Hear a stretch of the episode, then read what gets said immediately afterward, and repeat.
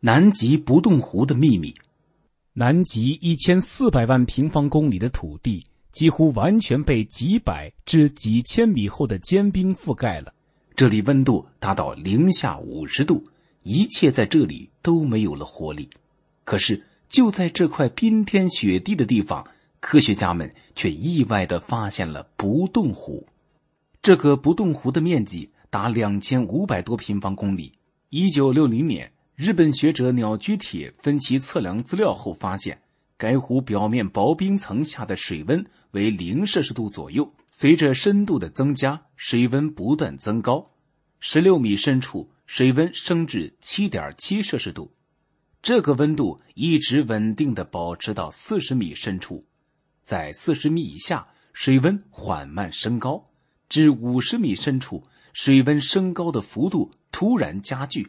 至六十六米深的湖底，水温竟达到二十五摄氏度，与夏季东海表面水温相差无几。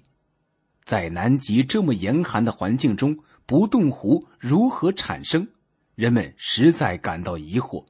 更令人惊奇的是，这样的湖在南极并不止一个。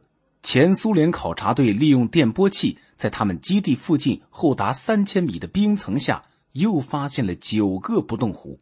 面对有趣而奇妙的不冻湖，科学家们展开了调查分析。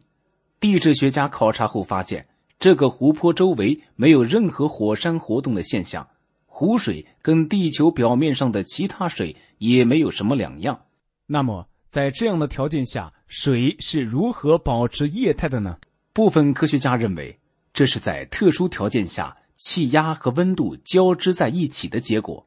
在三千多米冰层下。湖水所承受的压力可达到二百七十八个大气压，在这样强大的压力下，冰在零下二摄氏度左右就会融化。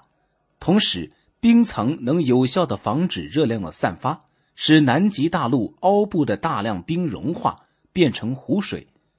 然而，这种观点遭到了反驳，因为假如是这样，那么南极地区就应该是一个整个不冻湖了。而事实却不是这样。